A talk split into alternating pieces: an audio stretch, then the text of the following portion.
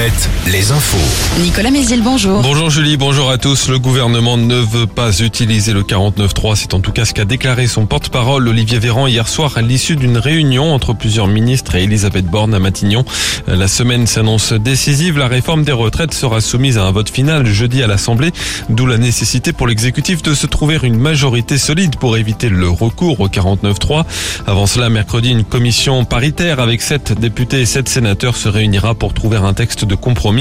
C'est ce jour-là que les syndicats appellent à une nouvelle journée de mobilisation, la huitième. D'ici là, certaines grèves se poursuivent dans les raffineries, notamment chez les éboueurs de certaines villes et à la SNCF avec un trafic moins perturbé ce lundi. Les deux tiers des TGV Atlantique rouleront, tout comme un intercité sur trois et la moitié des TER.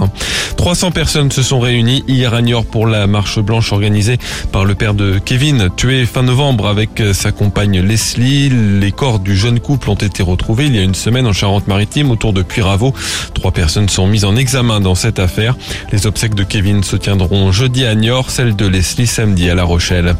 En Vendée, après l'incendie d'une éolienne jeudi à Froidfond, une enquête interne va être menée pour savoir comment elle a pu prendre feu. Engie Green a annoncé qu'elle sera bientôt démantelée, un chantier qui durera plusieurs semaines. Le palmarès de la cérémonie des Oscars dévoilé cette nuit. Le succès aux Oscars, donc d'Everything Everywhere All at Once, il rafle notamment sept prix dont les statuettes de meilleur film, meilleur réalisateur ou encore meilleure actrice avec Michelle Yeoh. Brendan Fraser est sacré meilleur acteur pour son rôle dans The Whale. Le foot, pas de changement au classement de Ligue 1 pour les clubs du Grand Ouest. Nantes a fait match nul contre Nice. Angers a perdu contre Toulouse. Hier sur Prime Video, le président du SCO, Saïd Chaban, a laissé entendre que le nouvel entraîneur d'Angers pourrait ne pas être nommé avant la fin de la saison. L'intérim d'Alexandre Dujeu pourrait donc durer. En rugby, la saison cauchemardesque continue pour l'UCS. L'Union Cognac-Saint-Jean a signé une 21e défaite en 21 journées de nationale hier ce dimanche. La météo, une petite perturbation nous apporte de la pluie actuellement et même des orages parfois forts cet après-midi sur le Poitou-Charentes et la Gironde.